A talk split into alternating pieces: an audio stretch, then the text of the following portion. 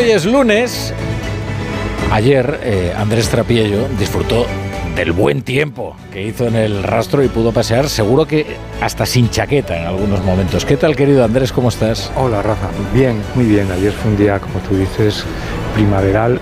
Yo creo que el más bonito del rastro ayer fue a las 7 y 20 o 7 y media de la mañana, todavía no había amanecido, cuando dejé el coche en el parking o parqueadero que dicen los colombianos, salí a la, placita de, de la Puerta de Toledo y oí un ruiseñor.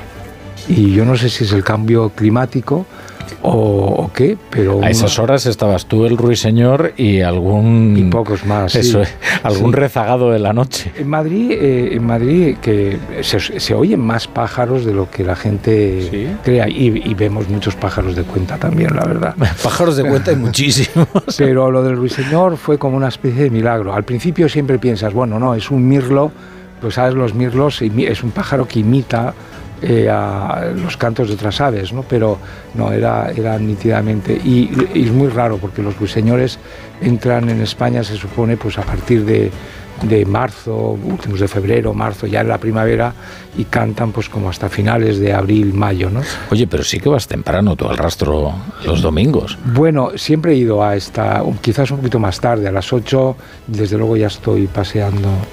Y ayer fue un rastro especial. A veces los rastros eh, nos descubren cosas nuevas y a veces no, pero eso da igual. Y ayer fue un rastro donde, fin, no me descubrió en libros, que soy lo que es lo que voy buscando, pues no había ninguno nuevo, pero sí encontré unos cuantos que ya conocía. Y a veces el rastro, eh, yo, esos libros los compro igual, porque me parece que es como que hay que rescatarlos del arroyo y, en fin, tampoco son grandes inversiones, ¿no?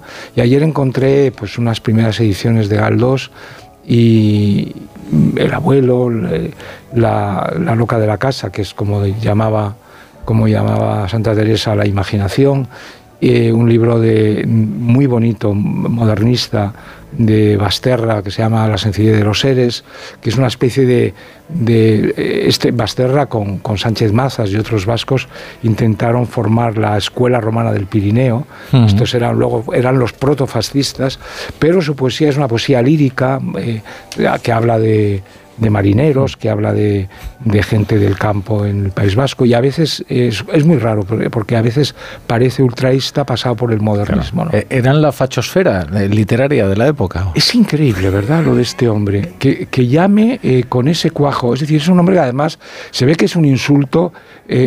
Sánchez no tiene ni siquiera el don del insulto, que es un don, decía una señora a un amigo nuestro en México, usted y yo tenemos el don del insulto. Bueno, insultar es un don que tampoco tiene.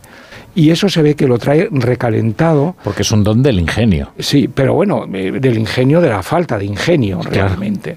Porque eh, se ve que, lo que el, único propósito ya no es tanto eh, insultar como faltar al respeto e irritar, ¿no? Cuando tú eh, englobas a todo el mundo que no piensa como tú en lo de la fachosfera, estás llamando facha a todo el mundo. Pero claro, y, y, por supuesto aludiendo a que en la fachosfera solo se insulta, que es una cosa... es maravilloso. no me insulte, fascista. Habría que medir... Eh, yo, yo, no he sabido nunca medir en los insultos. ¿Qué es más grave? ¿Llamarle a alguien facha o gilipollas? ¿Qué es más grave, decir que alguien es un revisionista o un mierda? Esto, eh, claro, si, si alguien te llama revisionista, a mí me han llamado revisionista en un pleno del ayuntamiento. Es verdad que quien me lo llamó luego se le preguntó, era un entrenador de baloncesto, no me acuerdo se, cómo se, se le preguntó aquí. Eh, ah, se le preguntó recuérdalo. fue, fue, una en la que veías cavar su propia tumba a, una persona en una entrevista, en un fue a Pepu Hernández. Se, llamaba Pepu Hernández. Pepu Hernández, amigo personal de Pedro Sánchez, eh, seleccionador de español de, baloncesto que terminó eh, liderando el PSOE, liderando es un decir, ¿no? Eh, en, el, en, el, municipio de Madrid. Totalmente, y aquí se le preguntó qué, qué, quería decir con, y, no supo decirlo. Luego a mí me llamó por teléfono, no sé quién le dio mi teléfono. porque era otro insulto recalentado también. ¿eh? Absolutamente. Hmm. Me llamó ¿Ah, eh, por teléfono, después de hablar aquí, para pedirme disculpas, y le dije, mire, a mí me parece muy bien que me pida disculpas, pero si la ofensa es pública, Ah, esto es muy importante.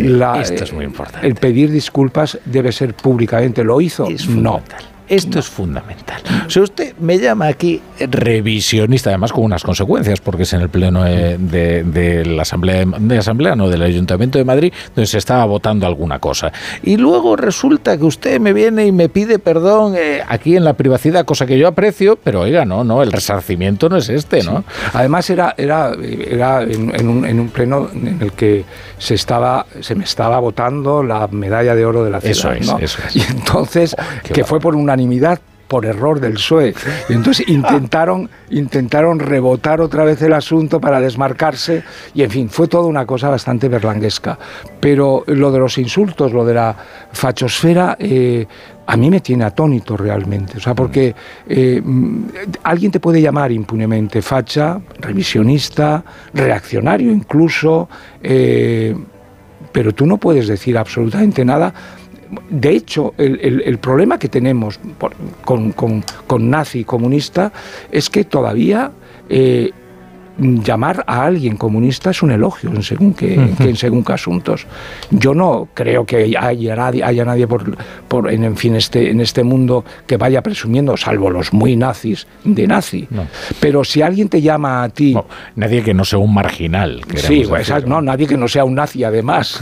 además, además. Pero eh, en, esto de los atribuir insultos, calibrarlos, medirlos, bueno, que un presidente de gobierno, ¿verdad? Salga diciendo y mm. englobando a todos los que se le oponen en una cosa que se llama, que se ha inventado no él, porque él no tiene ni él, él plagia hasta los insultos. sí, sí, él plagia hasta los insultos. No se le ocurre ninguno. Es decir, tú cuando ves a alguien ingenioso, pues le afloran. Es decir, es como el petróleo en Arabia. O sea, que no Alfonso Guerra la afloran. Por ejemplo, tiene el don del insulto porque sale, le sale esas flores. Oye, por otro lado, la, la fachosfera es cada vez más densa está adquiriendo cada vez mayor densidad, porque Sabater ya forma parte de la fachosfera. Eh, Félix de Azúa creo que también ah, gran en solidaridad con Fernando Sabater ha abandonado el país, con lo cual ya lo podemos considerar en la fachosfera, ¿no? Porque la fachosfera es todo lo que no es la sanchosfera. Sí, todo lo que, eh, en fin, y, no solamente eso, sino mm, por, incluso por, por, por, por asomos lejanísimos, si tú no te manifiestas en un momento determinado a favor de Sánchez, no vale solo el, silencio. hombre, por favor. Tienes que ser positivo. Yo eh, encuentro que la fachosfera, como tú muy bien dices, se está nutriendo de casi todo el mundo. No les queda casi nadie y cada vez les va a quedar menos. Hmm. Cada vez les el, el, otro día leía una entrevista en El Mundo de, es el mundo en el que, el que yo me muevo también, de, la literatura, de un escritor estupendo, Luis Landero, que decía, la verdad es que el argumento era un, argumento, a mi modo de ver, un tanto pedestre, él estaba en contra de la amnistía, él decía que era un, era un votante socialdemócrata, entiendo que socialista, pero que no veía ya, en fin, lo de la amnistía, porque entendía que era una cosa eh, transaccional y, en fin, corrupta en cierto modo, ¿no? Decía, aunque terminaba diciendo, bueno, si la eh, amnistía la hubiera propuesto después de la investidura, hombre, igual estaba bien. Bueno, en fin, eh, a nuestro amigo Luis eh, habría que eh, hablar un poco sobre la amnistía. La amnistía no está bien ni antes de la investidura, ni, durante, ni después de la investidura. Solo, que hacerlo antes de la investidura y a cambio de los votos es corrupción política. Exactamente.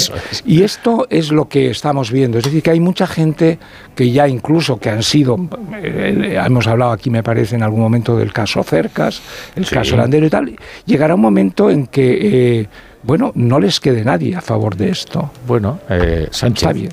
Sí. Bueno, Sánchez y todos los que cobran del gobierno y todos los que tienen cargos. el problema de la sanchosfera es, la velocidad a la que se mueve Sánchez, ¿no? Que no todos pueden seguirle, no todos tienen esa cintura mm. tan liviana, ¿no? Como de extremo izquierdo brasileño.